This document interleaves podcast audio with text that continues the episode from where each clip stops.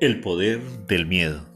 La peste se dirigía a Damasco y pasó velozmente junto a la tienda del jefe de una caravana en el desierto.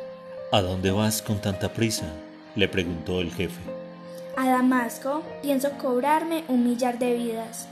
De regreso de Damasco, la peste pasó de nuevo junto a la caravana. Entonces le dijo el jefe, Ya sé que te has cobrado cincuenta mil vidas, no el millar que habías dicho, No, le respondió la peste. yo solo me he cobrado mil vidas. El resto se las ha llevado el miedo.